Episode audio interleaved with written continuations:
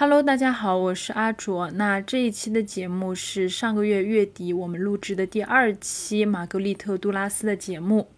那么这期节目我们主要是围绕《情人》这个文本展开讨论。嗯，我们这一次的嘉宾依然是来自《世界莫名其妙物语》的剑师。当然，就是在录制的时候发生了一点小小的意外。因为这次我们录制节目的时候，其实是面对面。因为剑师他在上个月月底刚好就是从南京杀来了杭州，呃，然后我们一起几个人一起去了杭州旁边的富阳，呃，一起躺尸。理论上这应该是一期非常丝滑的节目，毕竟我们两个都面对面录播课了。不过略微有一些遗憾的是，当我们掏出各自的麦克风的时候，就突然傻了眼。因为我掏出的麦克风是一个电容麦，而剑士掏出来的麦克风是一个电圈麦，所以录节目的时候稍微出了一点点车祸现场的感觉。因为虽然我们两个是面对面录的，但我们依然各自录了各自的一条音轨，然后我们录制的环境又是一个四面通风的非常空旷的这个大厅一样的地方。然后我们各自的音轨相对来说都有点奇怪。那在这个剑士的音轨里面会有一点点呃微弱的我的声音，然后在我的音轨里面，剑士的声音仿佛来自非常遥远和空旷的地方。呃，加上我的这个电容麦，它是对于这个环境的声音是非常敏感的。那在我这边的音轨里面，它的背景音可能会混杂着一些些周围这个风吹过的声音呀，然后知了的叫声呀。偶尔就是我们住的这个民宿里的狗也会叫啊，就可能也会听到，以及因为我们这个麦克风它的这个呃型号造成的这个音轨的效果真的差距稍微有点大，所以哪怕我们是面对面录的，你们听到的这个效果可能依然是有一种好像我们在不同次元里的那种感觉。总之，在这里小小的为大家做一个音质的预警啊，那接下来就是这一期节目的录音内容。Hello，大家好，欢迎来到新一期的《吃人之爱》，我是阿卓。呃，然后我原本以为就是剑师对于我们节目来说应该是那种一年两年来一次的嘉宾，然后没有想到他这么快又来了。你能不能解释一下为什么你又出现在了我们节目里面？怪我呀？难道怪我吗？也不能，也不能话话虽这样说，这这歌我不会唱，随便吧，就是。呃，为什么上你们节目呢？是因为之前前段时间做了一个直播，阿卓和另外两位老师一起做了一个直播，讲这个杜拉斯的情人。但是因为另外两位老师呢，这个说的内容比较的比较接接地气，比较这个符合普通听众，啊，就是有点说的变成了一个都市大型都市情感类节目。感觉这个节目呢，如果上阿卓的这个知人之爱，好像稍微有一些的。偏差，所以我们决定把它还是再重新录一下，录成一个纯文学节目，好像更有意思一点。嗯，然后我觉得就是我前两天收到了剑师发给我的提纲，然后我被吓到了，就是也太纯文学了一点，就是就是纯文学到让我都有点就是作为一个呃文学节目的主持人，稍微都有点心虚的这种状态。我也很心虚。就因为我之前是在想，如果剑师过来的话，他应该是会录一期，就是这依然应该是一期相声节目，就是我是抱着这样的一种期待来，来接受这件事情的。但是我没有想到拿到提纲的时候会是这个样子的。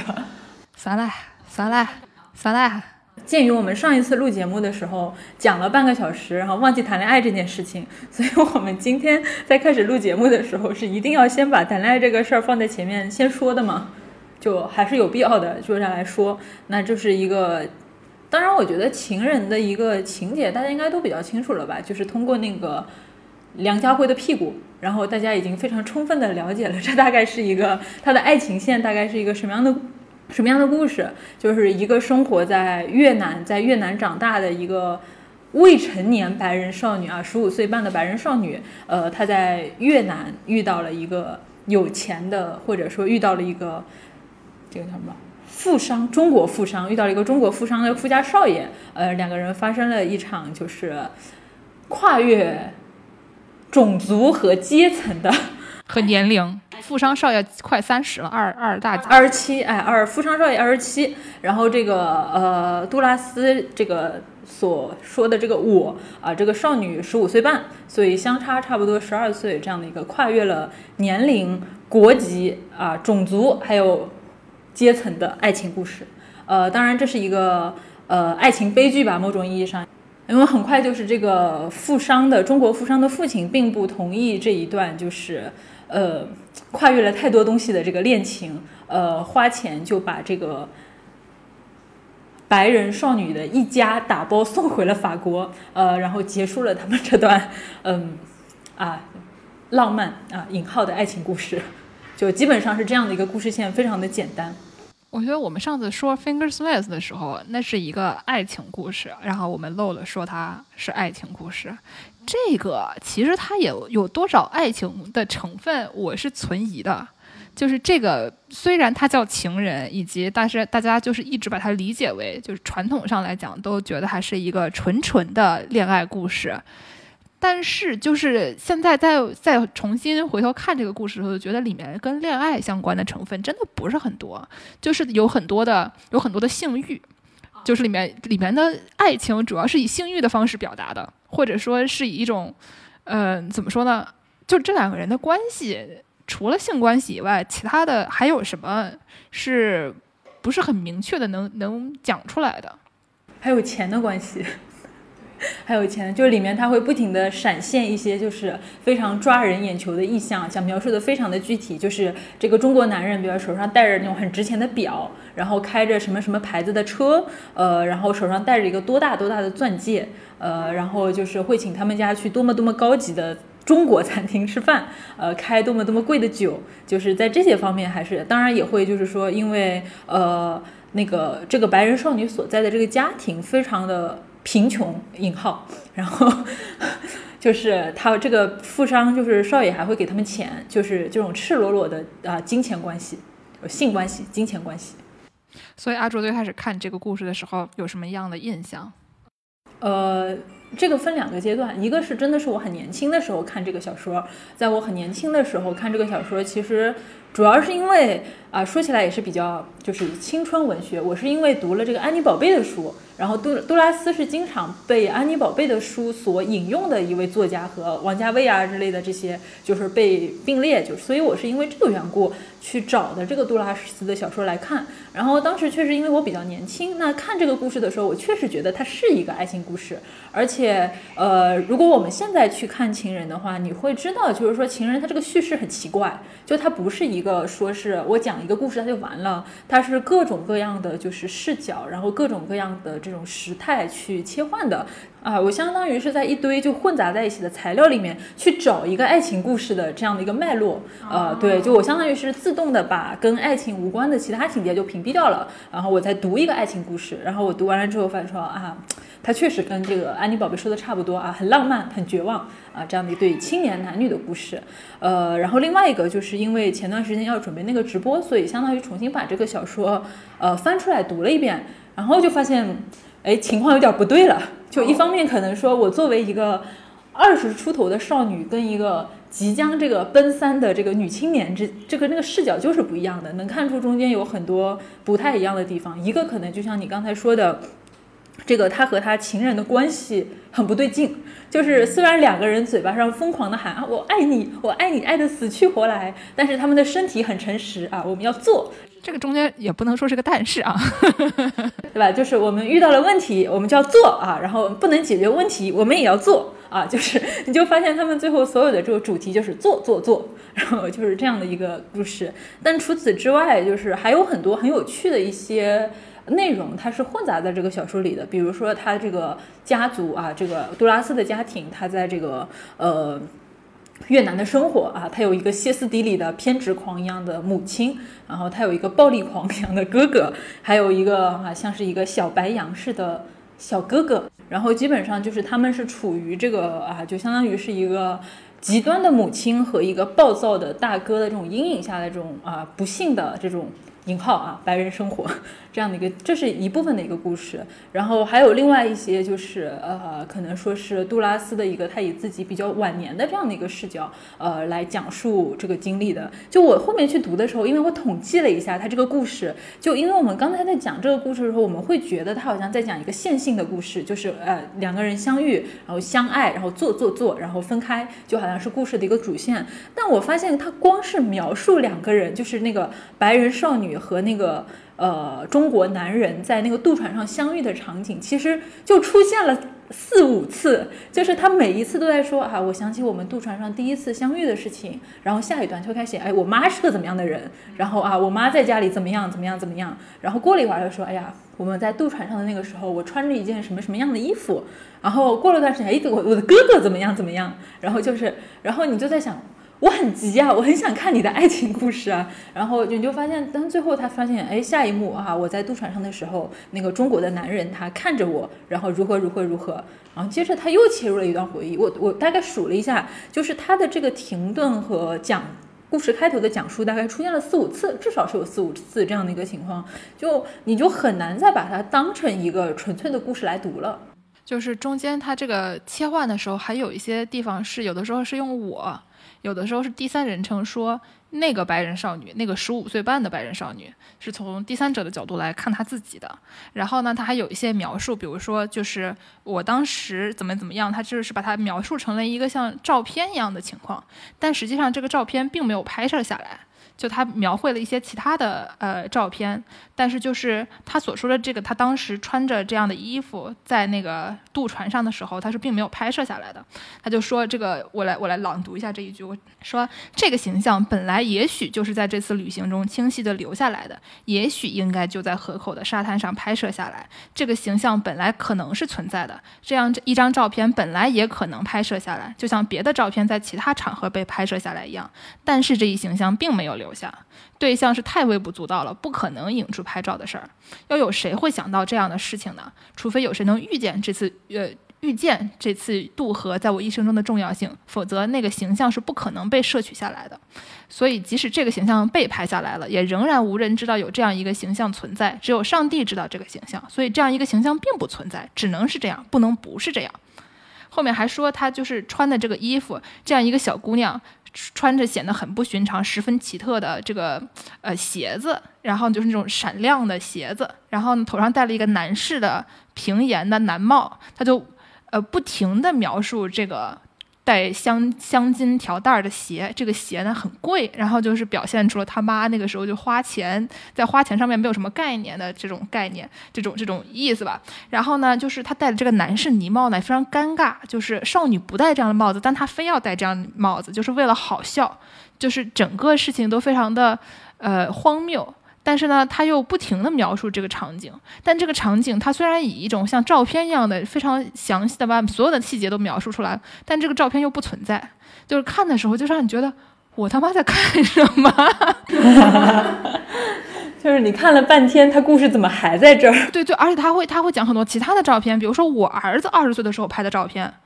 这张照片说是与渡船上那个少女不曾拍下的照片最为相像。但是那个少女不曾拍她的照片，她不存在。她说的衣服好像这个东西存在一样，但它不存在，就很奇怪。对。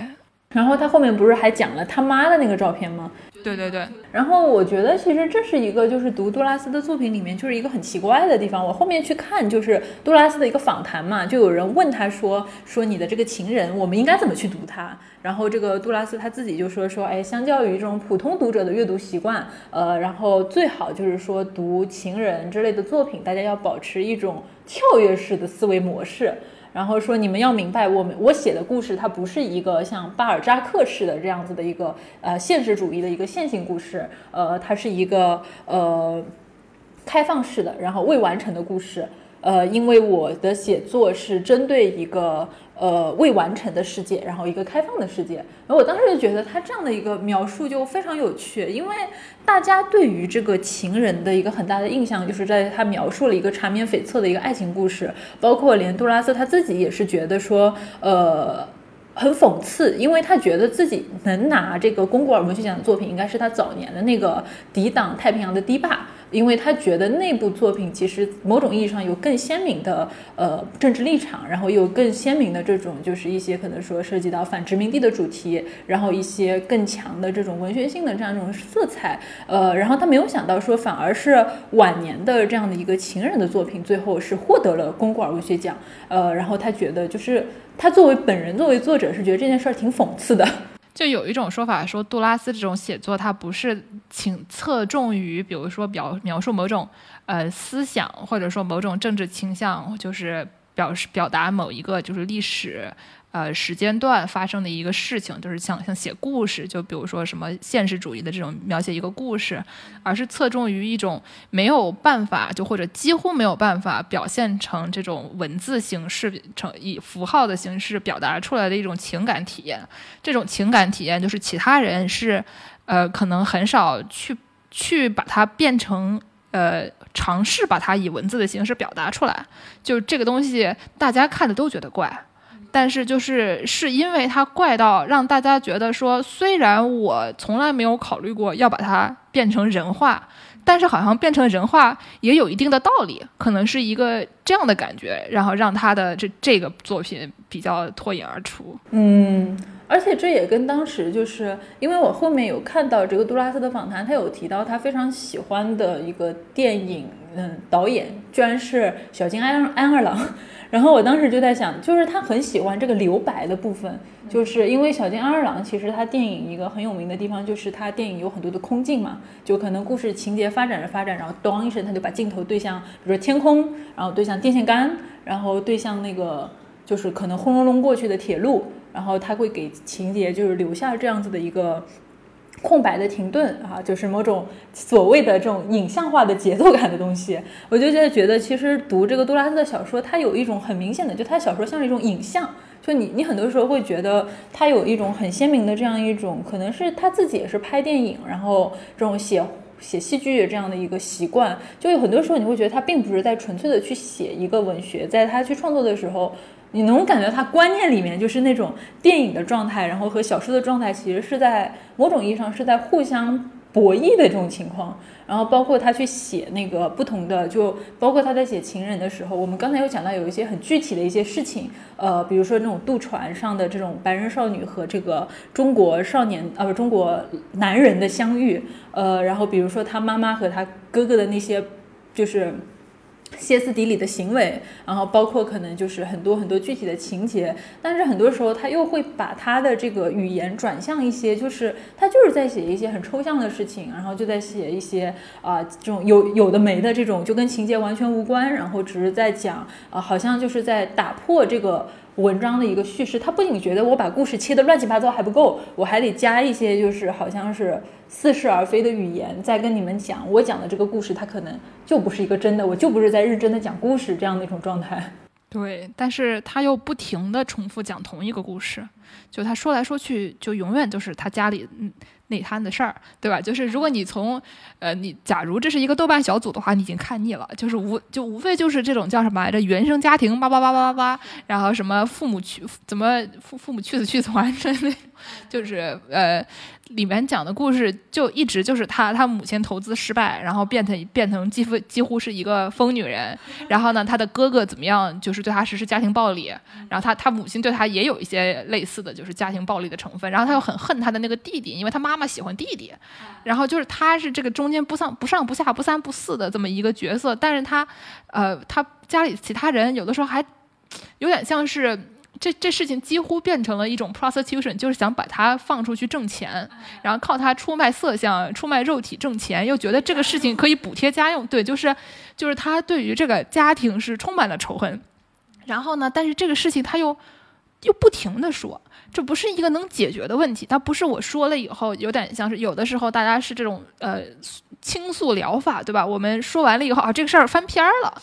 啊，治愈了！哎，这个这姐们不是，她就不停的说，然后写了无数遍，一直都是同样的故事，一直都是同样的这个这种情感上面的张力，然后完全没有解决的意思，而且她写的时候，她也没有想要把它解决的意思。我就感觉他好像在不停的翻新我的叙事技巧，就是 感觉他好像就是我不是在在在意这个故事本身，而我要讲，就是 我我我今年这么讲，我明年这么讲，然后以后看我还可以这样讲，就是他在不停的就是在在啊，当然按照他的这个说法是说在探索一种这种某种意义上算是在探索一种写作的可能性，然后就是包括那些常见的元素，因为我会觉得相对来说可能比较经典的三个文本就是应该就是这个抵挡太平洋的堤坝，然后和这。这个情人，呃，以及他后面创作的那个中国北方的情人，来自中国北方的情人，呃，因为那个抵挡太平洋的堤坝是一九五零年写的，相当于是他非常早期的时候的一个写的这样的一个故事。呃，然后情人我们都知道是一九八四年他拿了龚古尔文学奖的这样的一个作品啊，一九八四年真是个好年份啊，就是这个年份本身就就很特别啊。然后那个阿特伍的那个使女的故事也是这一年发表的。然后那个啊，这个杜拉斯的这个情人啊，也是这一年拿的龚古尔文学奖。我觉得一九八四年都是一个非常值得来讲一讲的这个年份了。连猪都会说话了，是吧？然后那个来自中国北方的情人是一九九一年的时候写的，因为这个事情是。其实也比较微妙，就是因为他那个《情人》出版之后，杜拉斯是希望能够把这个自己掌握这个《情人》这个剧本改编权改成一个电影，呃，但因为后面种种的波折，他那个电影他一百五十万法郎卖给了别人，就是版权卖给了别人，他那个电影他不能碰了，所以我们看到的那个梁家辉的那个版本，杜拉斯是很不喜欢的，就是这这是完全脱离了他控制，由这个导演自己来发挥的这个东西，也是挺好的，我觉得也是一个好事，也是个好事，因为杜拉斯自己搞拍的电影就。你怎么说怎么说呢？反正就大家现在也没什没怎么人提他的电影了，就见仁见智吧。然后这个，但是虽然他没有电影的改编权，但他要写呀。他曾经为这个电影就是写过一个零零碎碎很具体的脚本，呃，然后这个脚本其实就是九一年的这个改编之后就变成了九一年的这个来自中国北方的情人。所以就是你再一次去读这个来自中国北方的情人的时候，你会发现它变成了一个非常具体的一个。情人，或者说他自己说这个，他自己说这个书还可以叫再写情人，所以他这因为你去看情人的时候，你会发现情人他写的很抽象，他永远都是说没有一些人物的一些具体的行动、具体的语言，然后具体的这种呃事件和场景。对，中间比如说他讲那个呃他的这个对象跟他说话的时候，都是不是直接引用，是间接引用。他说怎么怎么怎么，但是这个东西是不带引号的。所以这个事情他是转述，所以我们大家没有办法，我们大家没有办法听到这个人说话。我就这个东西要插进去一个非常非常没有营养的内容，就是前段时间有一个那个特别有名的一个呃 B 站的 UP 就啊一个视频叫什么讲二舅，这个二舅从头到尾没让他说一句话，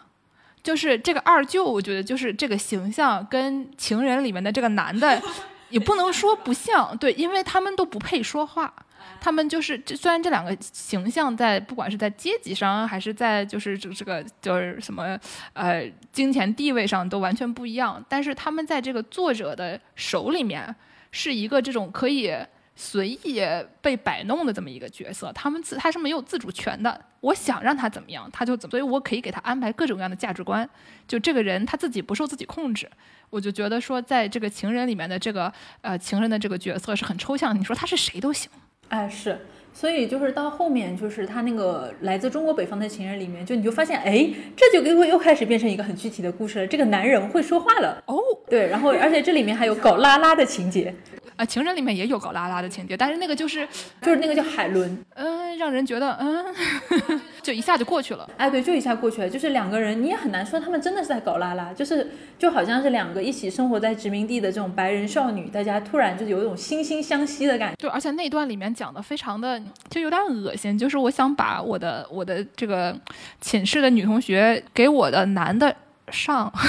就让人觉得说你这个。皮条拉的也是稍微有点刺激了，哎，就是这种感觉，好像是你有什么奇奇怪怪的爱好似的，就是就是这种。然后，但是这里面就是他后面那个情人就说话了，而且说了很多他自己的情况，就比如说他说，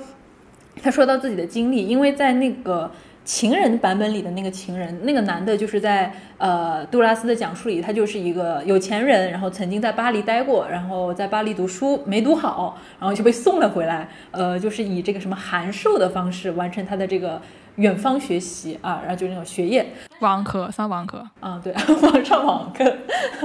对，然后这个，但是后面这个情人他他就有了非常具体的经历啊，他就说这个哦，他本来就是有有计划，对吧？作为一个东北的富商啊后代，还有本来有计划，比如说把他送去北大学中文。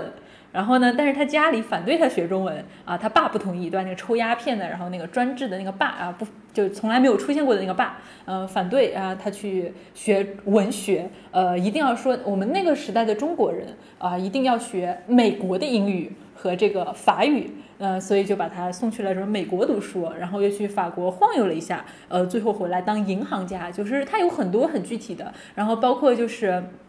这个男人在讲他自己的未婚妻，就是那个和他。定了娃娃亲的那个也是中国女人的这样一个故事，然后再讲啊没有关系，这个中国女人她就算知道了我们之间的事情也不会怎么样，因为她就像是一个传统的中国女人一样，呃知道丈夫在外面乱搞，但是她依然会就是那种非常贤惠啊，然后这个所以这样的人才能够成为呃我们这样一个中国大家庭的这种 媳妇儿，就就你会发现这个故事就读着读着就变得非常的具体，但是哪里又变得非常的古怪，就是这样的一个。男人的形象，就就有种说不出来，就你你你说他变得越来越具体吧，可是就哪里怪怪的？也许是因为他为了准备把这个故事变成一个电影的剧本，因为剧本肯定是要有非常具体的对话啊，为他添了很多的这种信息。呃，但是就你最后发现这个男人的形象真的就非常的 匪夷所思。我感觉就是再往下讲，这人就开始带口音了，马上就出现了东北口音。哎呦，就是那种，呃，对对，说里面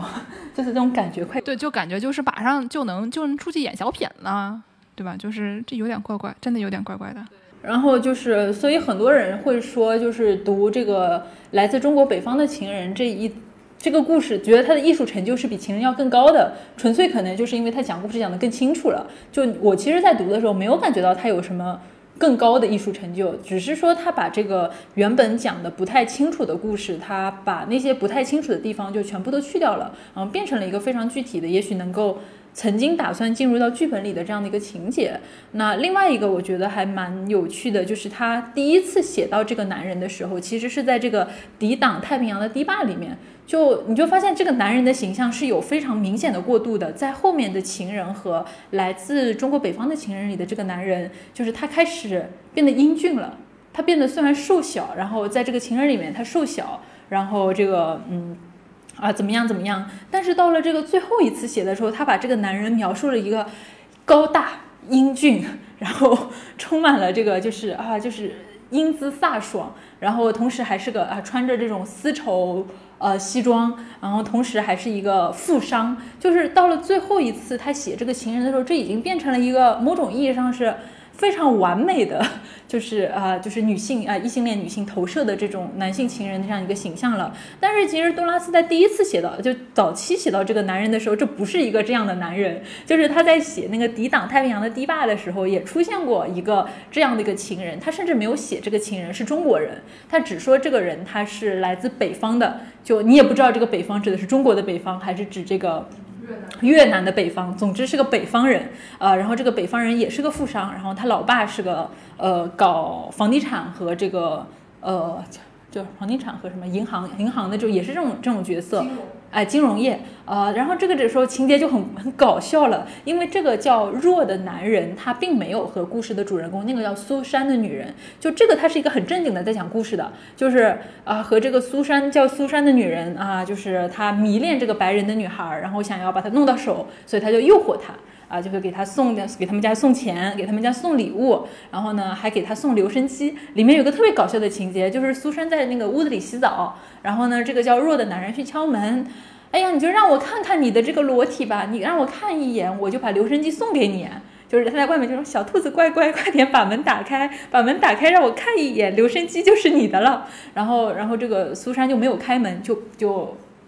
相当于就是把他关在了外面，就那个抵挡太平洋堤坝里面，就是这个若先生，就是作为这个情人的原型，其实是一个非常含糊，甚至是有点猥琐，对，非常的猥琐。小兔子乖乖啊，让我看一眼，我就把留声机送给你啊。然后这个时候，其实杜拉斯化身的那个少女还是非常保守的，我不。就是我不到最后都是我不，就是你不管怎么诱惑我，我不 就是这样的一个情节，所以就你就发现，就是虽说他的这个关于男性情人的这个印象在不断的出现，但是其实是状态是完全不一样的。就当然你也可以觉得，就是说杜拉斯他的这个想象，对吧？这个虽然杜拉斯说他是要把他的这个故事翻来覆去的来讲，但你能感觉到他对于这个情人角色的这种塑造，真是越来越 充满了他自己的这种意淫。从一开始的这个弱先生吧，有点猥琐，而且他描述他外表也是平平无奇，又瘦又小，然后不起眼，就除了有钱什么都没有了。然后到这个就这样的一个形象。我其实觉得，就是这个形象可能某种意义上是更接近就是现实中的这个，然后到了这个情人版里的这个情人，呃，有了更具体的这样的一个形象啊，就是他，对吧？中国人，然后他这个长得不是很帅，但是。活儿挺好，好，然后两个人有很多的这种交集啊，然后身体上的交集，然后再到了这个最后一个版本，英姿飒爽的中国人，就，然后很巨有钱啊，性格也就就虽然性格软软的，但是感觉也不错，就你能够感觉到，就我就我读的时候，我觉得这这某种意义上是不是一种。呃，你不能说自我欺骗吧？就你就能感觉到他在不断的把这个人的形象在往好了推。但是有的时候怎么说呢？记忆这个东西就是喜欢把过去的事情美好化，所以就是可能也不是他故意的。对，而且加上又年纪又大了，加上年纪又大了，可能也是酗酒的原因。酗酒的原因就尤其的要把这个事儿就翻来覆去的，就是讲来讲去这样子。好的。呃，反正刚才阿卓说了，他第一次看这个小说的时候是把它当成一个恋爱小说看的。我第一次看这个小说的时候呢，我是觉得，怎么说呢？就是我们班上小男孩，大家都是都有一些这种，呃，这种性性启蒙读本，对吧？无无非就是呃，什么挪威的森林，那几页还能丢掉，还有失乐园。就失乐园，然后呢，情人也是其中一个，因为情人里面有一些这种，就是它里面的这个性描写是是非常的丰富的，虽然也没什么意思，但是是挺丰富的，还挺粗暴的。呃，对，而且挺粗暴的，所以我小时候看的时候，我是一开始是以为是一个那种就是。你小孩子喜欢看的那些纯纯的恋爱故事都是很迪士尼的，对吧？就是觉得啊，这个我喜欢你，你喜欢我，结果你给我上来看一这，我就觉得说，我的个乖乖，就是，嗯，怎么说呢？我第一次看就觉得有点恶心，但是这个恶心不是说针对其中的哪个人什么的，主要是他的他的整个情绪都是非常的，呃，就是他他的他的那个迁怒于所有人，对吧？他对于所有人都是。有满腔的愤怒，不知道往哪里发泄。然后呢，他描写他们俩的这个这个性关系的时候，也是很粗暴的，而且是那种粗暴的很没来由。你不知道为什么这两个人就变成了这个样子，但他们俩又说他们俩就是，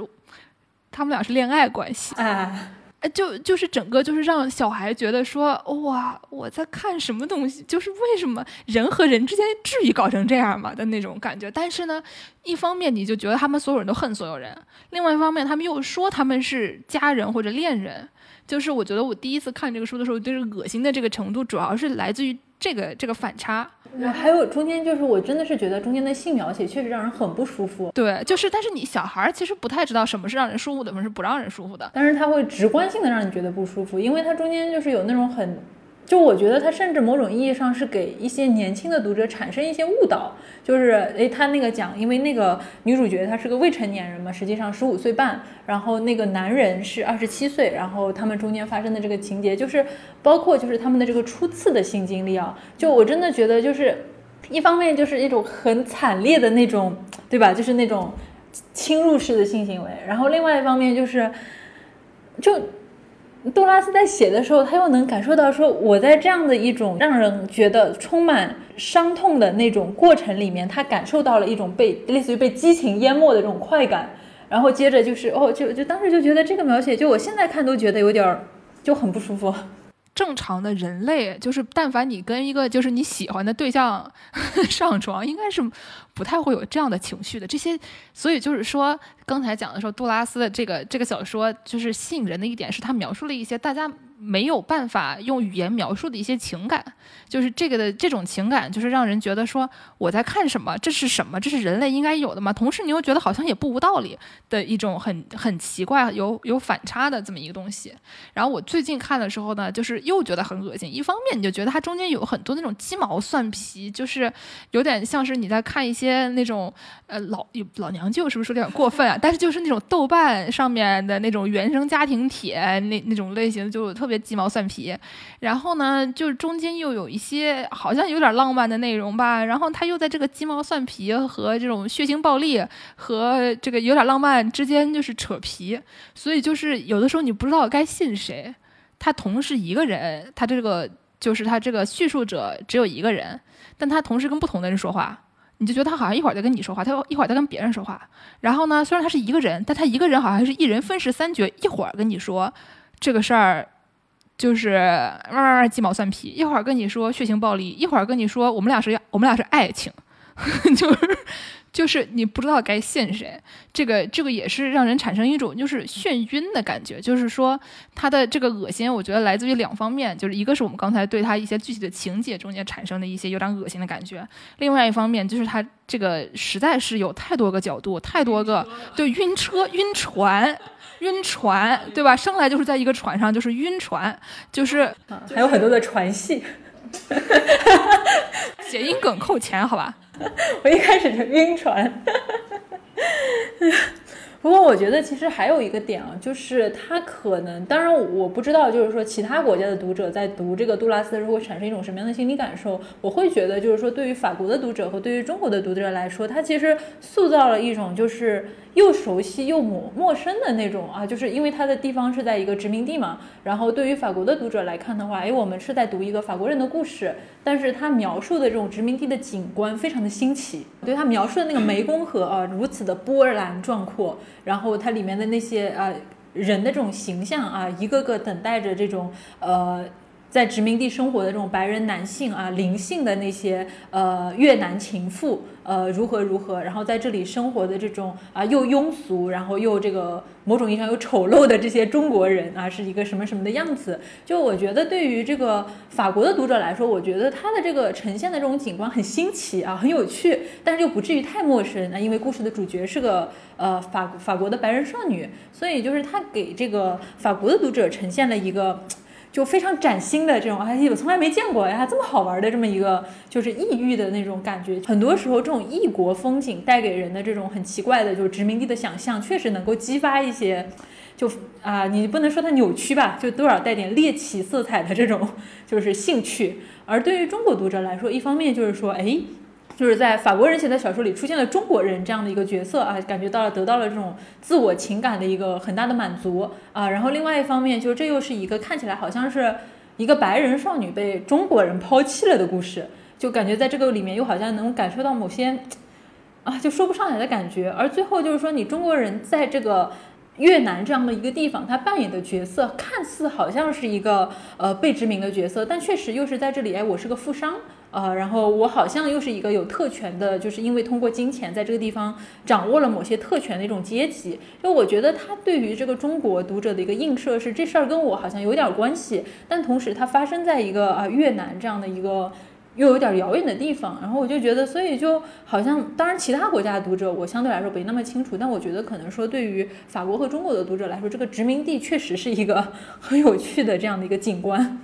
对，但我觉得他这个。这个殖民地的内容和这两个人的角色，也是造成我刚才说的那种眩晕的一部分。就是这个所谓的殖，就不是所谓的殖民地，这地方正儿八经是个殖民地。里面说的那些妇女，她都是，她是以一种非常呃侵入式的方式观看这些人，就是说他们就是有点在背后扯闲篇的那种，就讲他们的一些八卦，讲他们怎么怎么怎么，然后就是这这这个殖民地没多大，大家所有人都认识所有人，所有人都在背后讲别人的八卦，这内容就非常的呃就有点粗暴，对吧？就是他讲所有的妇女都是这样的态度，但是呢，同时他自己他。就不停的用这样的态度描述他自己。你看里面讲的是说这个呃十五岁半的少女怎么怎么怎么样，她穿成什么样的衣服，其他人是怎么想她的，她和一个中国富商搞在一起，背后的人是怎么议论她的。这中间就是有一个同时看和被看的这么一个过程，然后这两个事情同时都都很有侵入性，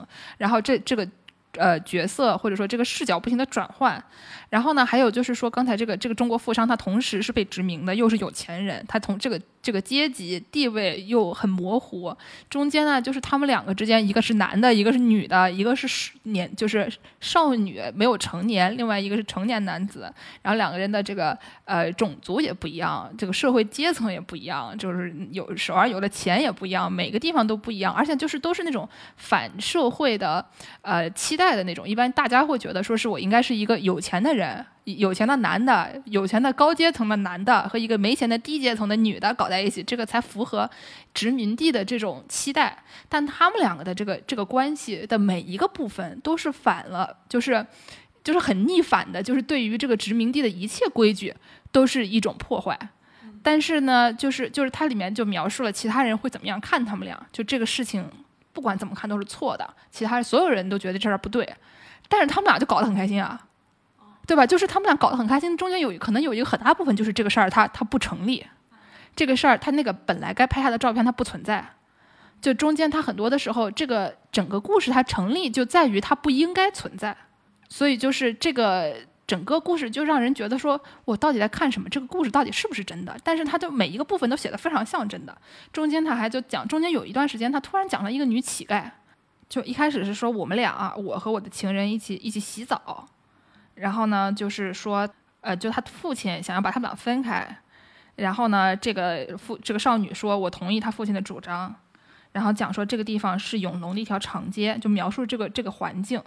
然后说有一天他事情就从这里开始，就不知道为什么之前谈恋爱谈的好好的，突然就说，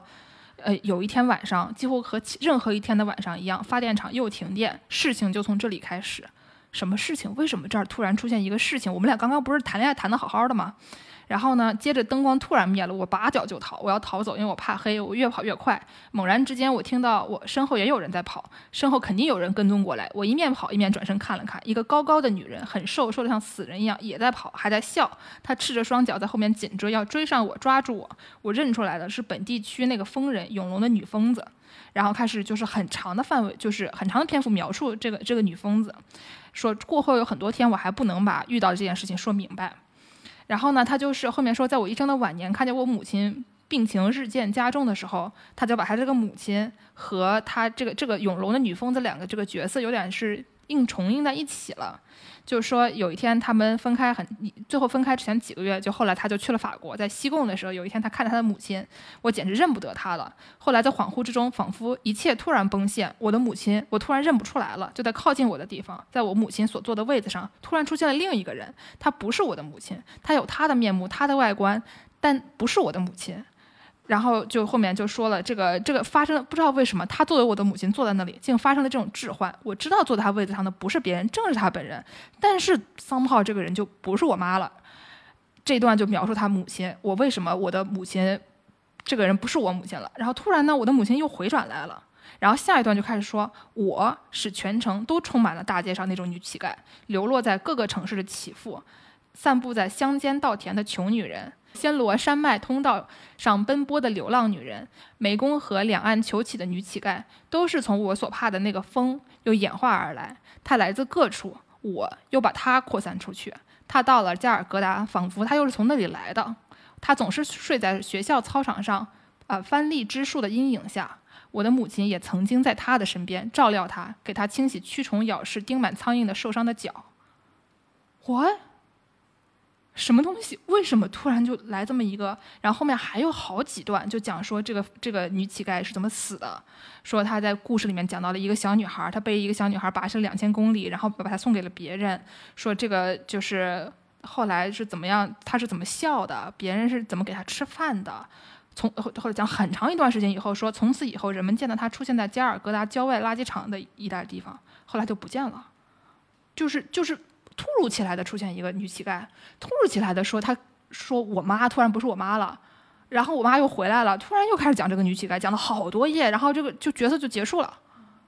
就就是这个这里面有一些这种让人说觉得恶心的东西，我觉得就是这种真的是看得很头晕啊，因为呃你你后面也不知道他到底在干嘛，就到底想干嘛？对，就是说你觉一开始觉得你觉得这个女乞丐可能是说是一个比如说他妈的一个隐喻，然后呢又觉得好像又不是。然后又觉得好像是这个这个杜阿斯本人，因为他就是一直流落各地，后来他又去了其他地方了以后，你觉得好像是他说我使他出现在全世界所有的地方，那这个东西是什么？是所有的女人吗？这这这到底是个什么东西？然后他就把这样的一个意象，就是在。遍布整个书里面，他出现这么一个角色了以后，你下面之后就充满了警惕，就觉得说马上是不是又要来一个这样的人，对吧？就是马上这里面的所有女的会不会变成同一个人？这东西还是一个偏现实主义的故事，还是马上我们就会进入科幻的那种？哎，这个情节让我想到，就是也有另外一个场景是有类似的一个情况，就是在这个情人他这个小说偏后的地方啊，他有一个就是那个时候就是在他零零碎碎啰啰嗦嗦的这个讲述里面，他们故事终于进展到了这个结尾，就是那个富商的父亲。亲出钱把他们一家都送回法国去了。呃，然后他的这个故事的结尾其实是啊，不是说结尾，是靠近结尾的部分是他们是坐上了这个前往法国的，然后行驶在印度洋上的游轮。呃，他当时在游轮上就讲有一个自杀的一个人啊，这个人就是在《情人》这本书里面是相对来说比较简单，就是他听说了，哎，我们船上有一个年轻的男性，呃，然后他这个。就是趁着大家啊都不太注意的时候，就一下子纵身一跃跳进了大海，呃，就自杀的这样的一个形象，呃，然后你你当时就在想，因为他那个描述就，因为他写的非常的含混，就是一方面也觉得这个男的他是不是在隐喻他那个中国情人，就是失去了失去了他之后，这个人自杀了，就因为受不了这种啊爱人离别，然后心碎而死，自杀了。但后来你发现这就是一个自杀了的路人。然 后就是一个自杀了的路人，你也不知道他是谁，你就知道他咵了一声跳下去，然后大家去捞尸体，然后捞完了之后，然后他这个进入到结尾，很多年以后，对吧？这个啊，我们经历了二战，然后经历了巴拉巴拉巴拉巴拉，然后这个远方的男人啊老了给我打电话，就这么个事儿。对，然后你就是说，哦，没死啊，哥们儿没死，不是你啊，不是你追上船了呀，不是你啊。然后那个他在那个后面那个来自中国北方的情人，就是这个这个意象，他写的就更清楚了，就他很具体的写他在那个船上，哎，看见了一个男人啊，这个男人很年轻，呃，然后就你就感觉到，一方面这个男人他到底是在。隐喻他的那个中国情人，有很多人说这是不是杜拉斯自己的画室？就是那个白人少女自己的画室，因为真的很年轻。然后这个杜拉斯看到他就是在这种离别的船上啊，这种伤心欲绝的背影，他想去安慰这个男人，呃，但是他觉得这个时刻可能是不应该去安慰他的，应该让他一个人待着啊，他又没有去管。呃，过了一段时间，然后他听说，哎，这个船头的那个人自杀了，然后咚一声又是一个纵身一跃，呃，然后大家去捞尸体，呃，捞上完了之后就想，哎，这人到底谁呀？最后发现他。真的就是依然是一个咚一声跳下去的路人，就然后又进入了这个故事的，就硬又进入了一个循环啊。多年以后，这个经历了战争什么什么什么，然后这个情人又给他打电话，就你觉得感觉就真的特别搞笑。就你你到底想干嘛？因为我其实是在读的时候，我就对这个跳海自杀的人，就这个意向主要是。可能在我这个年纪看还是比较冲击的吧，就咚一声跳下去，然后大家就急哄哄的去捞尸体，就然后杜拉斯的描写真的很含糊呀，就你就觉得好像就像那个女乞丐一样，你好像既能看到他妈的身影，然后又能看到这个白人少女自己的一个就是影像，然后在这个自杀的人上，他也分享着就是呃那个好像是那个遥远的，因为失去了爱情，然后呃想要这个啊殉情的这个一个。中国男人，然后又好像是这个杜拉斯离开了这个中国男人之后啊，他自己觉得人生无望，想要咚一声跳下去。但是，一方面他又强调，我我不爱那个男人，我只是爱爱情本身。然后就就就啊啊，这什么呀？对，就是感觉给人感觉就是说，他同时这个事情就是一个真的事儿，因为他杜拉斯写的所有的事儿其实都是真的事儿。但是呢，他又很明确的是他自己是真的有一些投射的，就他这个人的影。这个角色之所以这么含糊，是因为他有一些其他的这个形象都投射了在这个这个人的上面，但是呢，他又不明确的把这个东西说清楚，我到底是 A 还是 B，他就把这两层影像就是这么或者多层的影像一层一层的叠在上面，但是同时又是一个他的这个本质可能是一个真的一个事情事件改编的，所以就是让人就觉得说这东西到底是真的还是是假的，这个东西到底是谁，它是一个隐喻还是一个一个现实事件的描述？因为它都是，所以就更加让人觉得含糊。就是啊，呃，中间还有一些，比如说它的刚刚才我们说了一些，呃，就是让我觉得混淆。这些这些把不同的事情混淆在一起，让我觉得觉得恶心的这些内容，还有刚才你说的那个，呃，这个男的越来越帅这个问题，就中间有一些记忆和幻想之间也有一些 overlap，然后你就让就是你不确定他到底是一个真的记忆还是他幻想出来的东西，有的时候你觉得他都是，然后有的时候就觉得他不是，就是他对一个一个形一个场景描述的非常详细，然后你觉得这个事儿应该是个真的，但他后面又告诉你说这个东西它其实不存在。然后就是他会故意告诉你一个，他给你描述一个情况，然后跟你说他其实不存在。然后中间还有刚才你说的那个，呃，他和这个海伦，就是那个他的同学，他们俩之间这个关系，也就是说，你们俩到底是，你们俩到底是搞同性恋呢，还是不搞同性恋呢？你们俩是跟这个男的有一腿呢，还是你们俩之间有一腿呢？还是你们俩根本就没有一腿呢？就他中间有很多对于这个海伦的描写，是完全是有一种。只是我对他的性欲，这海伦也是个二舅，啊海伦也不让说话的，对吧？就是就我想让海伦怎么怎么样，我想把海伦带去带去给我的男人分享，我想要全都是以我的视角，然后海伦也不让说话，海你也不知道海伦怎么想，你也不知道海伦对他有没有兴趣，海伦这个人存在吗？对吧？就是而他前面和后面都提到了，最开始提到海伦的时候，他根本就没有 contextualize，没有给没有告诉你海伦谁，对吧？就一开始就上来说我有个海伦，然后。哎，过去了，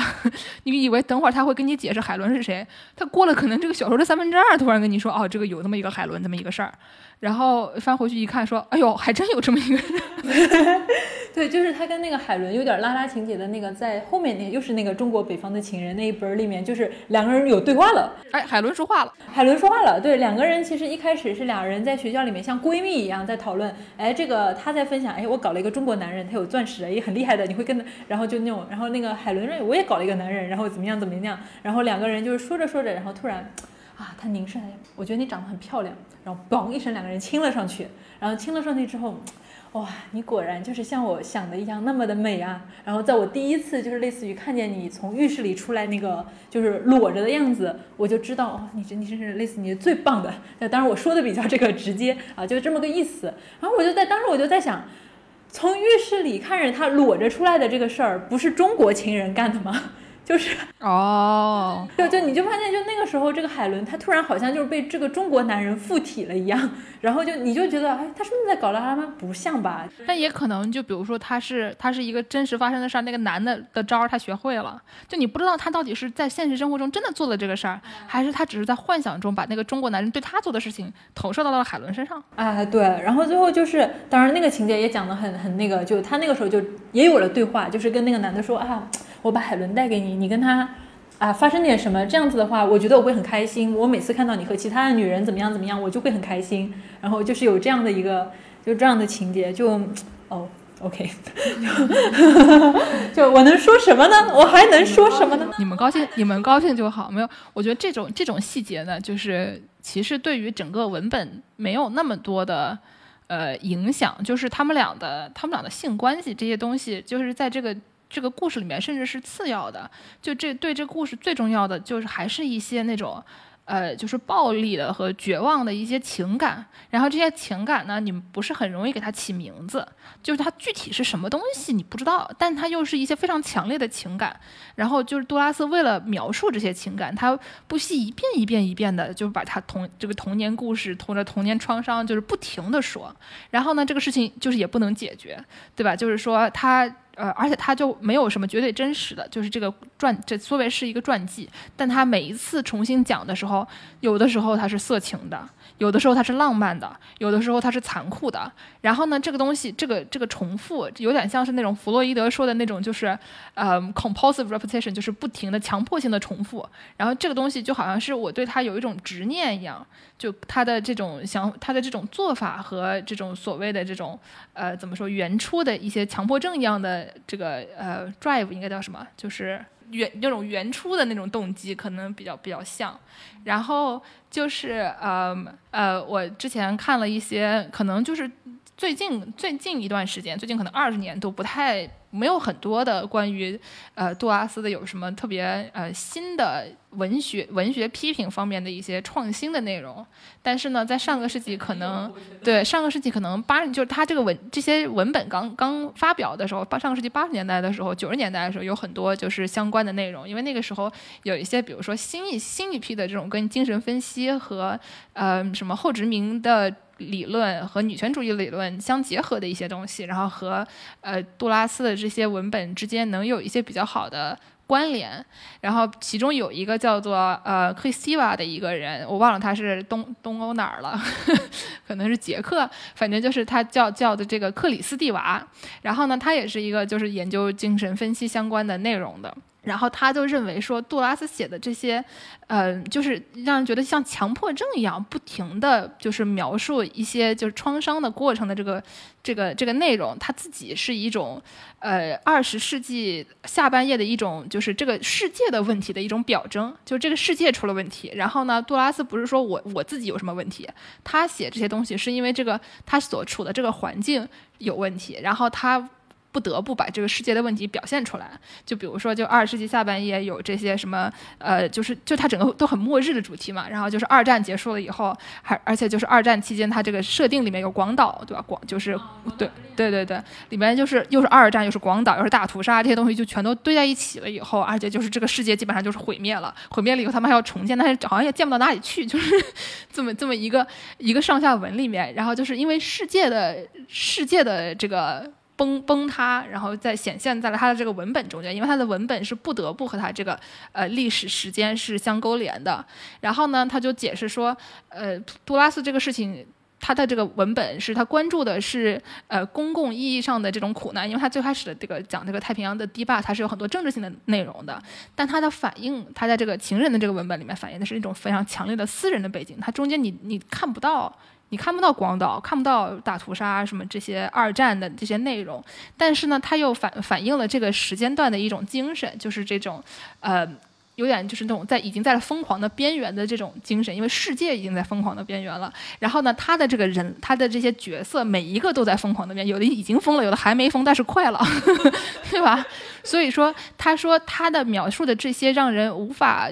命名的这些情感，这些非常激烈的、非常就是悲伤的，然后就是很暴力的情感，是呃，就是描述的这个时代的一些情感。但是这些东西呢，是你没有，就是很难用文字来表述，所以它就是。不是用给用通过定义的方式，而是把就是人就是放在每一个这个情景下具体的人，每一个人会是以什么样的方式陷入这样的疯狂？他把这个东西描述出来，并且他没有想要解决的意思，因为这事儿他也解决不了，对吧？他我我就不解决了，放在这边给你看看吧，我多写几遍。对，然后他就说，呃，就有人说这个一般来说，你从精神分析的有些角度上来讲，他会说我这个描述的这个过程，我讲故事的过程，同时也是一种哀悼的过程。然后你只要通过这个哀悼的过程，你就可以 process 你这些呃这些情感，然后有朝一日我就能。对吧？我就过去了，我这事儿就翻篇了。但是呢，就是杜拉斯这个这个东西，它不是，它是没法翻篇的，因为它的这个这个操作，就是刚才我们讲的说，它这些东西的这个核心好像都是一个不存在的东西，就是它的这个整个故事的核心是一张不存在的照片，就是它它整个故事的核心从头到尾就是那个他在渡船上的那个形象，十五岁半的少女，戴着一个蓝帽，穿着一个带金金镶边的凉鞋。的这么一个形象，但这张照片没有拍下来。但是这个是整个故事存在的基础，没有这个东西，这个故事就不存在。虽然它这个故事存在了，但它的基础不存在，所以它的这个核心是一个空的东西。然后这这个他的这个整个整个写这个故事，他就是要摧毁一些，比如说我和这个中国男人之间的恋爱，他这件事情本身就是摧毁我们这个呃，比如说这个殖民地的一些阶阶级啊，一些期待啊，这乱七八糟的东西，他是要把它摧毁的。他摧毁完了以后，他不是要他不是要建立什么，我就是想要把我些看的不爽的东西都给他搞掉，对吧？就是说他的这个核心是一个不存在的东西，就是他他想他想要。就是杀掉他的母亲，他一直就是说，我想杀了我的我妈，我要杀了我哥，就是，但是他杀完了以后呢，他爱到深处还要把这男的也杀了，就是他的他的整个的这个非常暴力的倾向是说我要摧毁一切，但他这个摧毁一切的这个这个行为并并不是为了一个什么目的，他整个整个行为的这个这个核心是一个空的东西，核心是一个不存在的东西，所以他到底才是在干什么？就是这个这个，他不是说我哀悼完了以后，我把所有的这些痛苦都处理了以后，我就能搞出一个什么新的东西来了。这个搞不出来，它就是一个就是要摧毁一切的这么一个，呃，这么有这么一个动力。然后就有人就批判说杜拉斯说，对吧？你这个东西非常不 constructive，非常没有建设性，对吧？你这个东西不够女权。就是说，你就就是讲来讲去，对吧？就是讲了一些你这个妇女的欲望，这个妇女怎么怎么怎么样。然后呢，这个你对这个男的有什么样的欲望？然后你们俩怎么上床？搞搞搞搞搞完了以后，这个事情就没有了。然后你就是看谁都不爽。然后呢，就是对吧？你这个小说能写了什么东西？就很多人是对他的持这样的观点，就觉得这搞得不行。你觉得怎么样？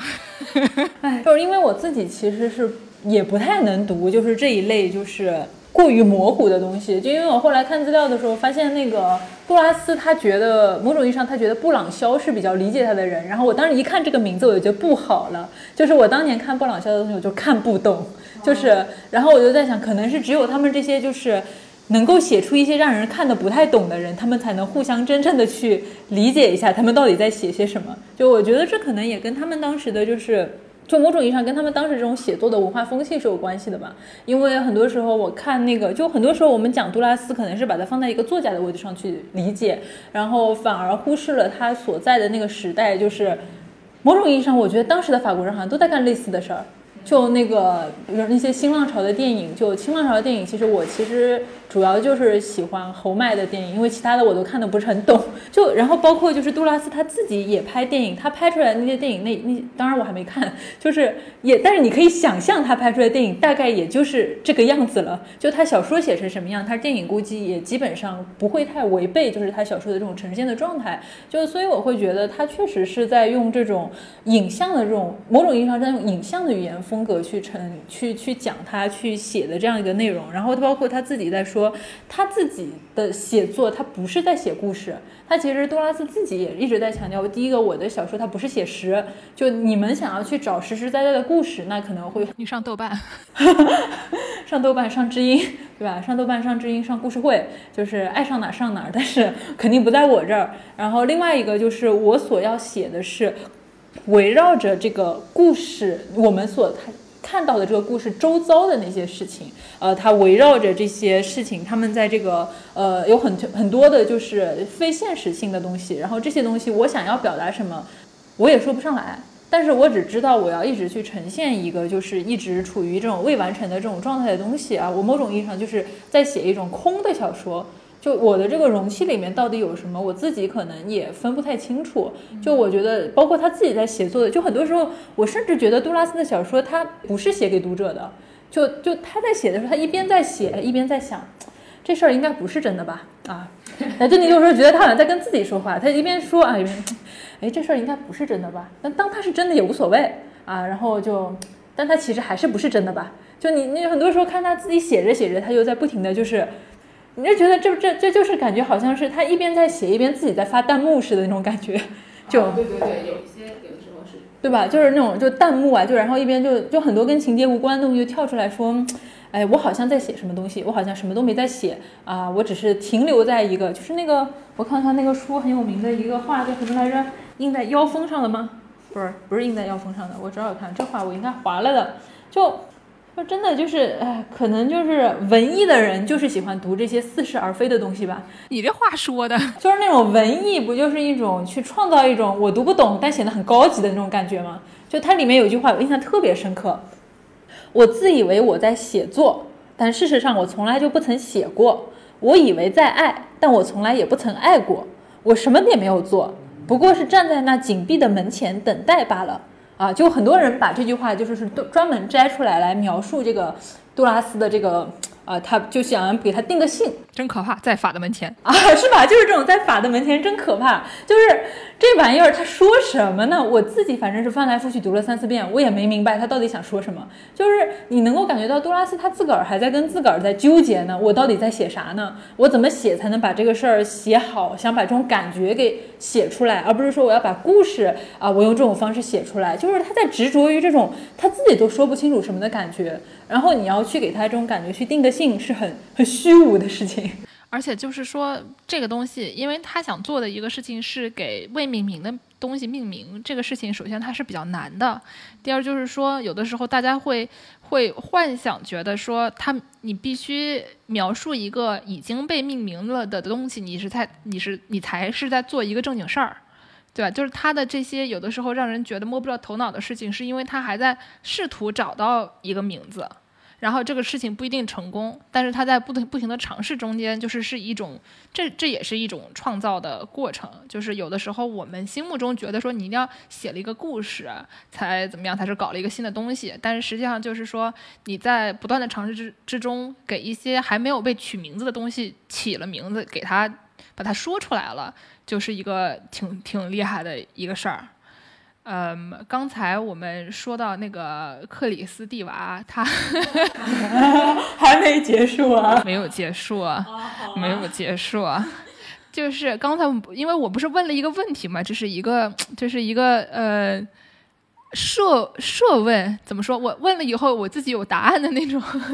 我 就感觉你在套我，只是在套你，对套。等你说完，让我休息休息。说完了以后，我还要继续说的。就是说，问的问题就是说，这个杜拉斯的这种写一个空的故事，并且看起来好像对女权主义的这个呃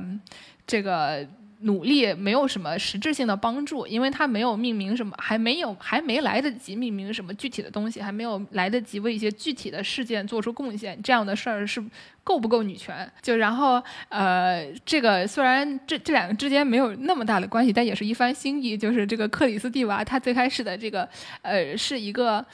有点像是把弗洛伊德反着说的这么一个角色，就弗洛伊德一开始就是所有东西都是鸡巴的问题，对吧？所有的 一切的原因都是这个男的男的想要想要鸡鸡，然后呢女的没有鸡鸡，就是一切都是我们要为了这个鸡鸡而努力。让儿子为了就是占有父亲的妻子，然后把父亲杀掉，然后他就他就可以拥有真正的鸡鸡这么一个呃一个概念。所以现在大家听起来有的时候觉得有点荒谬，但是就是他他自己嗯能成一套体系，然后呢就。就是同样的能成一套体系呢？克里斯蒂娃说，最开始的这个，呃，这个父亲和儿子之间对于母亲的这个这个追求，就是他们俩要抢一个抢一个女的。然后呢，他就讲说，这个，呃，这个最初的这种越轨的行为，就 transgression 的这个这个行为，就是我做一个不该做的事情，就是我为了占有母亲而谋杀父亲，就是有有这个怎么说？呃，像俄狄浦斯，他做的最错的事情就是他不知道在不知道的情况下为跟他妈结婚，把他爸杀了，然后这个就是就有怎么说一个最原初的，外面的狗狗叫了，就最原初的一个这种所谓的越轨行为，这种呃 transgression，然后呢，你所有正确的事情都是以这个这个鸡鸡为中心。来做的，然后呢，所有错误的事情都是为了占有母亲，并且杀掉父亲的鸡鸡，这么一个一个概念，就是反过来的。然后呢，他就说，呃，这这这个原始的这种 drive，他压抑了一些呃所谓的一个概念，叫做 r e s o n c e 就是。J O U S，就是就法语的那个，就是 J 开头的那个 r e s o n s e 这个词，英文里面会翻译成 pleasure，但是 pleasure 呢，它没有包括这种说是 r e s o n s e 这个东西是一种。呃，反动很反动的一个概念，它是这种自我破坏的，它是呃破坏性的一种快乐，它不是那种呃舒适的、开心的，就是呃对于这个世界没有伤害，它是一个对于世界有伤害的一个一个快乐。这种快乐就是说，就是呃反很反动的，它是比如说它是像是为了占有母亲而谋杀父亲这样的这么一个东西，它是这样的，是不能。不能不可名状的一种快乐，就有点像是在这个故事里面，他说这个这个十五岁的小女孩跟一个二十八岁的男的搞上了，这个事情就不太对，对吧？你搞上了你一个白人跟一个黄人搞上了，不太对，对吧？你搞上了一个特别有钱的人，别人都以为你是在做鸡，这事儿不太对，对吧？然后这中间就是有太多不太对的事情，每一个事儿都是都是这个所谓的这种 r e s o n s 然后呢，就大家都觉得说，呃。虽然我看你们俩干的事儿都不太对，但你们俩怎么挺乐呵的？这个也是，这个这他他描述的也是这么一个没有他，因为他不配存在，这种快乐不配存在，他不应该存在。你凭什么杀了你你你你爸，然后娶了你妈，然后这个事儿你是要瞎眼睛的，对吧？对吧？自瞎双眼，对吧？这个是你要自戳双目的。所以说这个事情呢，是你。不能做的这些事情是不会被命名的，这是这种黑暗的，有点像是那种，呃，这种事情是在在克里斯蒂娃看来是一种女性的东西。然后呢？就是多拉斯描述的这些东西，就是这种女性的不应该存在的黑暗的反动的这些这些情感和这些就是妇女的性欲等等这些内容。妇女的性欲之前谁敢说对吧？没有很多人敢从就是妇女的角度让让周围的所有人都变成二舅，就我就我就我能说，就我要性欲，就我要跟别人上床，对吧？就我我做的所有的事儿都在这个社会上不对不被允许，但是我就是要干。就是这样的行为和他描述的这些情感，在都是一些比较，呃，比较新的，或者说他想要描述一些之前的人没有能解释的一些东西。然后呢，而且就是在这个过程中，你通过给曾经不被认为存在的东西起名字的方式，也可以重新确认你作为一个人的这种 subject，就是说你你之所以是是人。有很大一动一些程度上是你的这个意识的这个主体，然后你要是通过语言才能认识到你自己的这个意识的主体，就是什么东西是是，它得用名，它得有一个名字，它才能是，对吧？你没有名字的东西，不存在的、不在场的东西，它是不能是的。所以就是呃，像精研究精神分析的什么弗洛伊德他们这些人，都是通过无意识的对对无意识的那些东西，给无意识的东西起名字，来确认就是我和非我之间的这个边界。所以就是说，像杜拉斯这种这种做法，或者说克里斯蒂娃他们，都是想要通过描述一些，呃，还不存在，或者说在潜意识里存在，或者说非我，所以还我还没有意识到的一些东西，把他们描述出来，然后来确定我自己的主体性。然后妇女呢，因为一直都处在这个男人的附庸的这个角色，对吧？男的存在，你就是那个不是男的的东西，所以你们是没有名字的，你们就是随便。男的有了，剩下这些东西你们自己 分分吧，这样的。所以呢，就是一个女性作家描述女性的欲望，描述女性的就是身体，然后就是作为一个女性做的所有这种越轨的事情，本身就是一个确认自我的一个一个行为，把我自己变成主体。你们男的成为二舅，你们男的成为这个他者，对吧？就是我不管你了，你自己反正你你们自己有名字，你们自己想办法，大概 这么的一个概念。然后还。要扯回去说，我最开始为什么觉得这个小说特别恶心？就是绕了很长时间，绕回到恶心上来了。因为就是克里斯蒂娃最开始在一本叫做《恐怖的力量》的这个书里面说过一种叫做 abject 的一个一个概念。这个概念就是在台湾会被翻译成“剑斥”，就是“剑”是下贱人的“剑”，“斥”是斥责的“斥”。反正就是说一个一些令人恶心的、让让人讨厌的，比如说一些什么一坛烂肉，或者什么那种呕吐物。有一些就是尸体等等这些东西都会让人觉得非常的恶心，然后你想要想要把这些不洁的东西把和自己分开的这么一个概念，然后呢就是这种我 它里面就是讲说主体我们作为自我们自己作为一个主体的形成是要和母亲的母体分离的，然后在这个原初的这个分离的这个过程就是把自己不是自己的东西。排除在外，然后这个母亲就是最早的这个 abject，所以就是说，这个这个就是有一些人就认为说，为什么这个故事里面，杜拉斯这故事里面，我为什么那么讨厌这个妈？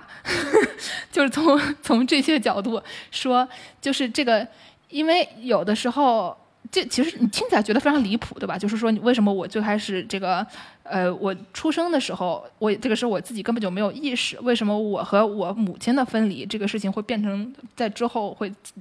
在文学作品里面成为一个主题？但是在这个故事里面，的确是，呃，我作为一个年轻的少女，我妈不喜欢我，然后我妈特别喜欢我哥哥。但是呢，同时我又在我妈身上无无处不在的见到我自己的身影，我又很害怕成为他这样的人，但是呢，我又对他有一些很亲密的感情，有的时候这个我很难分清楚我和我妈之间的区别，就是我一直想要把我和我妈分开，就是我想要确保我不成为我妈那样的人，但这个事情又很难做到，周围的有很多的各种各样的。呃，就是外界的压力和我自己自身的一些就是追求，让我有的时候会把我自己这个角色和我妈的这个角色重合到一起，所以他的中间很多对于他母亲的一些就是仇恨，很多时候是 只是一种说想要把他们两个人区分开来，想不要再踏上同样的命运的这么一个呃，把因为有这样的一个想法，所以就是有的时候无意识的反映在了一些他对于这个母亲的角色的拒绝上面。然后就是，也是一种，就是在这个精神分析的。理论理论里面是这种所谓的 abject 的这个概念，然后就是说为什么就是讨厌这个这个母亲，然后这个为什么要给这些令人恐惧的东西命名？就是说精神分析的工作是要把这些你讨厌的、恐惧的、害怕的这个所谓的母亲给他们起上名字。就你不你一开始就只是说我讨厌我妈，但是具体像杜拉斯这这样的故事，他就不停的写我为什么讨厌我妈，我跟我妈之间有哪些 beef，我跟他哪里不对付了。他做了哪些哪些事情？我做了哪些事情？就是把这些我对我的母亲的恐惧和就是对他的呃不想成为他的这种就对他的厌恶这些东西，都是以非常具体的形态给他描述出来了以后，把这个记忆起了名字，给记忆和呃把记忆变成了一些这种纸上的文字了以后，就通过这个诉说来确保说我们。我自己到要排斥的东西到底是哪里，然后把这些能具体排斥的东西说出来了以后，再重新确认我自己作为一个。主体的这个合理性，就是有点像是在整个讲述这个故事的过程中，你虽然你觉得所有东西都很恶心，对吧？就是都是一些，就是为什么我要看这样的东西？为什么要，呃，整天就是你不喜欢你妈，跟我 有什么关系，对吧？我作为一个读者，我也不是很想看这个东西。但是呢，他通过把这些东西都描述出来，是确立了他作为一个十五岁少女，本来不应该有主体性的这么一个角色，给了她主体性。然后让通过他的角度描述了一些他不应该说的话，然后把他不应该说的话都说出来了以后，呃，怎么说呢？是给了一个妇女一种新的声音。他说的都是不他不该说的，他这个人本来就不该说话，但是他让他们都说出话来了，所以还是挺了不起的。大概就是这样。就突然突然有了一种就是法国卡夫卡的味道。就就还蛮神奇的，因为我是觉得就是在读《情人》的时候，一个很大的点就是可能说二十出头的时候看爱情故事，然后在这把年纪就是啊成了一个略微稍微有些沧桑的这个奔三妇女的之后再去看，就我确确实实会发现，在我们如果只看《情人》这个文本里面，因为它有很多组关系嘛，就是其实这个。白人少女和这个呃中国男人只是其中的一组，然后中间还有一些，比如说呃白人少女和她那个柔弱的像小白羊一样的这种小哥哥之间的这种类似于恋人，然后又是啊这种兄妹或者姐弟这样的一种依恋之情，因为有很多的版本里面，他们甚至认为就是说这个。情人的原型其实不是那个中国人，而是他的那个小哥哥，其实才是他就是不断的去把他塑造的越来越完美的一个原因。他可能啊真正迷恋的是在这种环境里的这样的一个小哥哥，当然这不重要，不是重点。然后还有一些关系，就是比如说他和那个他母亲的关系。就我至少在我的这个角度来看，就我会觉得杜拉斯和他母亲的这种关系是一种非常。就某种意义上是非常抢眼的一组，就像你刚才花了很长时间，就是来说这里面的这个复杂的母女关系一样，会觉得他和他母亲的关系是非常的抢眼，甚至是复杂的。呃，当然就是说，在他后面去写他自己这些家族故事的时候，他可能都是默认你们这些读者都是读过我前面的小说的人，就是，就你就感觉他很多时候就是在去创作的时候都。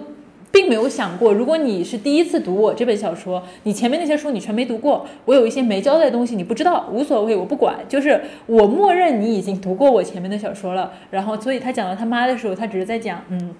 啊，我妈在某某地方，她搞了块地，然后这块地她就一直在被海冲，呃，然后就一直就是建大坝这样的一个一个事儿，就她默认了，就是你好像已经很了解这件事情了，但其实作为很多读者来说，我们并不了解，我们不熟，我们跟你家不熟，就是我觉得会有很大的这样的一种味道，呃，然后所以是直到我后面就是啊，很讽刺的是，我确实跟他们家不熟，所以稍微熟起来是因为后面去读了那个抵挡抵挡太平洋的堤坝，就因为刚才讲到他和他母亲。的那种命运的时候，你会发现他确实就是说，一方面他非常仇恨他的母亲，但是另外一方面，他对他母亲在殖民地发生的一切，他是有一种非常深刻的这种某种意义上是因为共同经历了这些事情，然后另外一方面也是对于同样的母亲，她作为一个女性的命运是有一种很强烈的。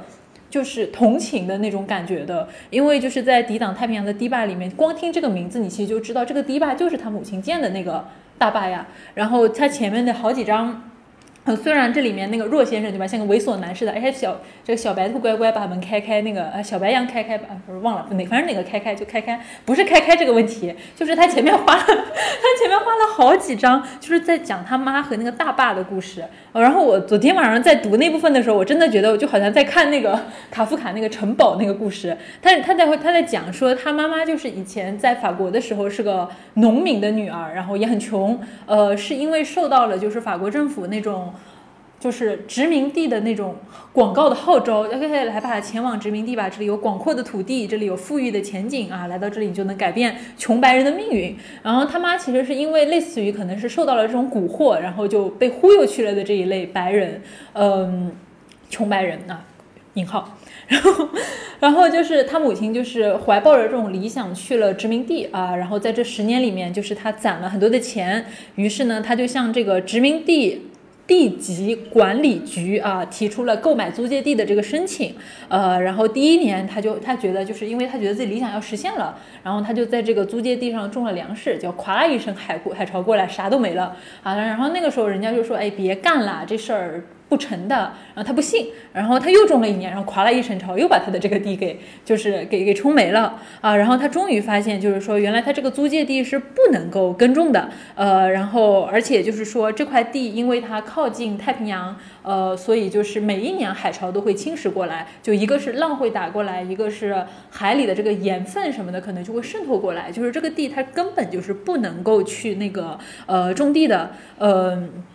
所以，但是，然后那个时候，他母亲就是去找这个地级管理局啊的职员去申辩，啊，去申辩，就说说这个，呃，说你们给我分了一块就很糟糕的地，啊人家不认啊，这事儿咱不管，地给你了，这是你的地，你自己去种啊。那为什么就是说地级管理局会干这样的事情？其实这是地级管理局的一个策略，就是说啊，就是说这个，因为他们那个地方还有一个就是租借地的一个期限，就我把这个地租给你，你得种。如果你不种，那我就把这块地收回去啊。那你之前给我就是申请的那个钱，你就是打水漂了的。那这样子的话，你就一无所有了。那么就是你作为一个对吧？你作为一个要跟我租地的人，你有两种措施：一个来给我钱贿赂一下我，我给你换块好地啊；然后要么就一开始就分的时候你给我钱，给我换，我就给你换块好地。然后另外一个就是你要延长你现在所在的这个地的。就是期限啊，你也得给我钱，就是所以其实相当于就是这个呃当地的这个地级管理局他们想要。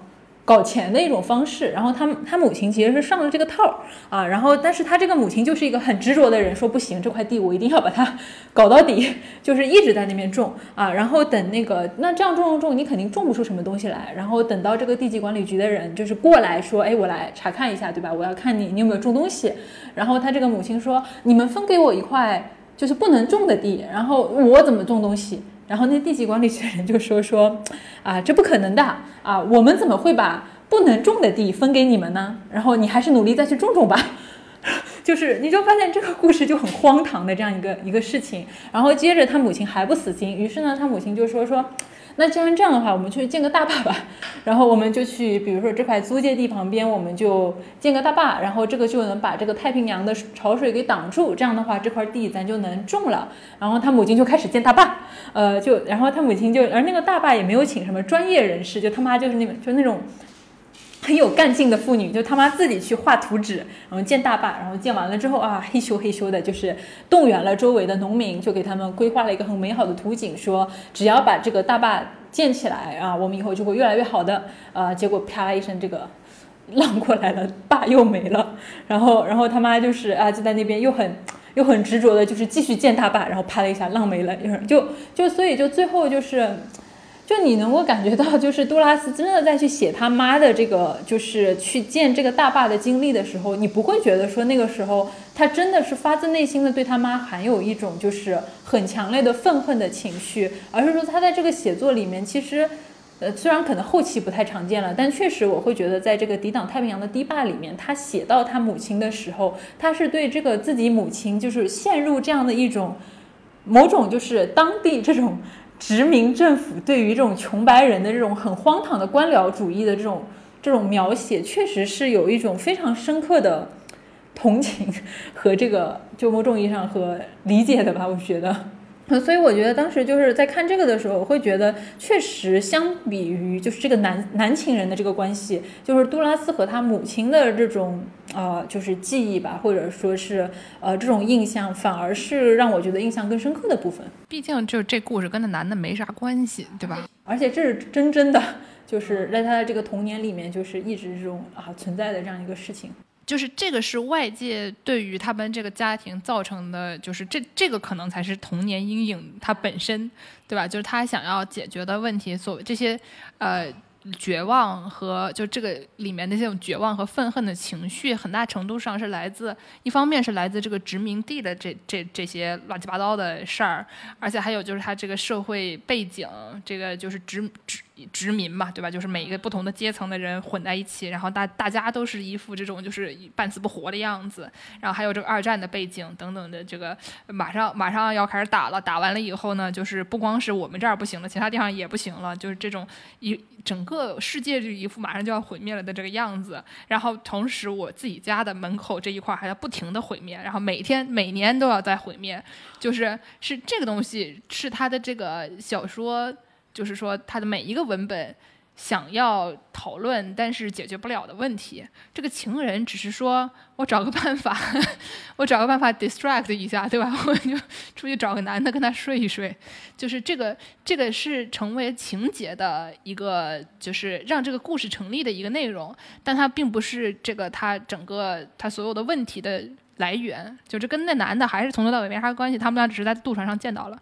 就某种意义上，他其实写完这个《抵挡太平洋的堤坝》的时候，他是很喜欢，就是某种意义上，这是其实是他认为自己写的最好的小说之一。但是这部小说反而没有获得一个，就是他觉得没有获得一个应有的评价。然后最后说，那那行，这种太政治的东西，可能就是啊，读者怎么就那我就换个方式写。但是最后等这个《情人》出版了啊，成大获成功，卖的特别好，但是却因为是大家把它当成了一个。猎奇的爱情故事来看的时候，他其实也是觉得啊，就最后你们其实大部分人可能什么都没看到，只是看到了这里面的一个啊猎奇的这个爱情故事的情节。就杜拉斯自己对这件事情也是很不爽的，就最后好像变成了没有人真的能理解他在写什么，但是他其实还是还是很执着的去写。我觉得就是说，像我们这样的不理解，就是我看了。里面的这些细节我们注意到了，但是我不知道你说的是什么。虽然我知道你努力了，但是毕竟你还没有给这些具体的内容、具体的情感起一个名字，所以我们还并不是非常能理解。就是我能感觉到这是一种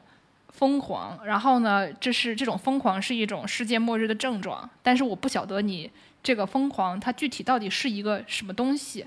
因为他自己也不知道是一个什么东西。这种程度的，我觉得是还算是一个比较。怎么说？productive 的比较 有有一些呃，怎么说？就是一个作为怎么说？就是作为读者来说，还是搞出了一点什么东西。我们读了以后呢，还算是学到了一些，就至少你有东西的。对，能读对。然后呢，如果把它当做一个纯纯的恋爱故事，或者是纯纯的这个性启蒙小说呢，那感觉可以，可以再再试试。那要不还是去读《挪威的森林》吧？虽然看看完了以后，可能还是像我一样很讨厌这个小说，我还是很讨厌这个小说。虽然我挺喜欢它，但是我还是很讨厌。真的就是啊，这个这个就有一种说我不想坐云霄飞车的感觉，对吧？我不想晕船的那种讨厌。不，不是说我他写的差。是是我，因为他描写的这种情感太丰富了，然后呢，这个都情感都很强烈，然后我也不太想提黑那种情感，是那那种讨厌。但是你可以，你可以讨厌他。如果如果只是觉得他是一个恋爱小说的人，可以试着 一起去讨厌他。那我自己是觉得，就反正我是觉得做完这期小说之后，我们节目应该短期内我不会再读法语作家的作品了，就是。我可能在我自己的阅读气味上，我还是比较喜欢更清晰的东西。就是我我比较喜欢，就就比如说我我昨天还录了一期那个阿特伍德的小说，就我就觉得，就就可能当然这是我个人的趣味问题，我还是喜欢就是说一个真正的能够把故事就是在。讲好的这样的一个作家，然后我从你的故事本身去进行一个解读，就可能我作为一个比较务实的读者，对我是一个很务实的读者啊，现实主义的，对这种现代现代小说 有一些不能接受。哎，对，就是我我其实是我是一个比较务实的人，所以你看我们节目也不太做诗歌，就是因为我我就觉得太虚了，对我来说。当然，这也是我自己的一个阅读趣味的问题，可能文学修养还不够，就是对于诗歌什么的，我确实不在行。下次哪天哪天做诗歌喊我，我最我最喜欢的这种，